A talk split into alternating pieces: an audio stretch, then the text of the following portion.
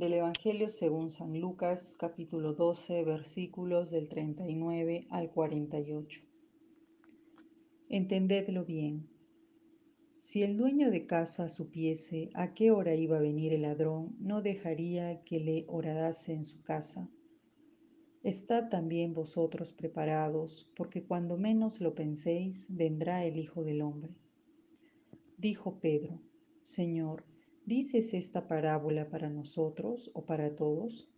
Respondió el Señor, ¿quién es pues el administrador fiel y prudente a quien el Señor pondrá al frente de su servidumbre para darles a su tiempo su ración conveniente? Dichoso aquel siervo a quien su Señor al llegar encuentre haciéndolo así. De verdad os digo que le pondrá al frente de toda su hacienda. Pero si aquel siervo se dice en su corazón, mi señor tarda en venir y se pone a golpear a los criados y a las criadas, a comer y a beber y a emborracharse, vendrá el señor de aquel siervo el día que no espera y en el momento que no sabe, le castigará severamente y le señalará su suerte entre los infieles. Aquel siervo que conociendo la voluntad de su señor, no ha preparado nada ni ha obrado conforme a su voluntad, recibirá muchos azotes. El que no la conoce y hace cosas que merecen azotes, recibirá pocos. A quien se le dio mucho, se le reclamará mucho, y a quien se le confió mucho, se le pedirá más. El Evangelio de hoy nos invita a ser perseverantes en la construcción de una mejor sociedad, de una mejor familia, de un mejor vecindario, es decir, perseverantes en construir una mejor humanidad. Pues como dice el Evangelio, dichosa la persona a quien el Señor al llegar lo encuentre haciendo así. Tengamos presente que todos somos portadores de dones y talentos únicos que hemos recibido gratuitamente y que nadie más podrá ser presente en el mundo. Nadie puede opinar por nosotros, por ejemplo, y nuestras opiniones son necesarias en los diferentes espacios de la sociedad.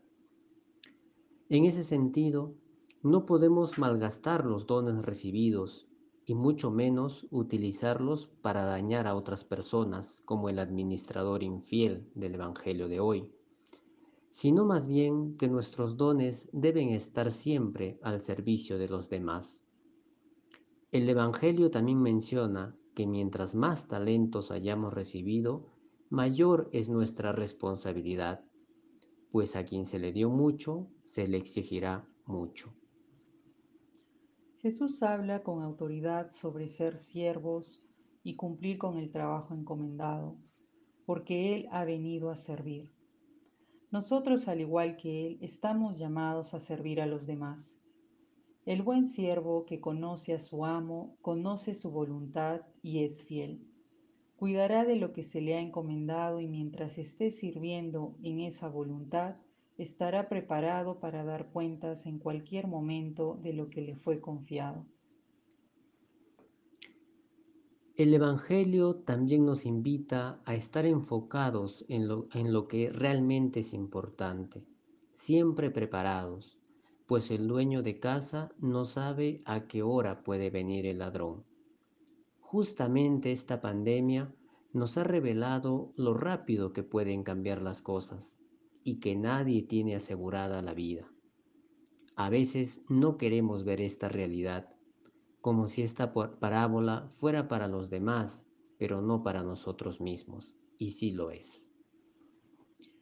Pidamos al Señor que nos dé la humildad para mantenernos en el servicio y no distraernos ni apropiarnos de los dones que hemos recibido, ni que pretendamos ser los dueños de la hacienda Seamos fieles mayordomos del proyecto de Jesús.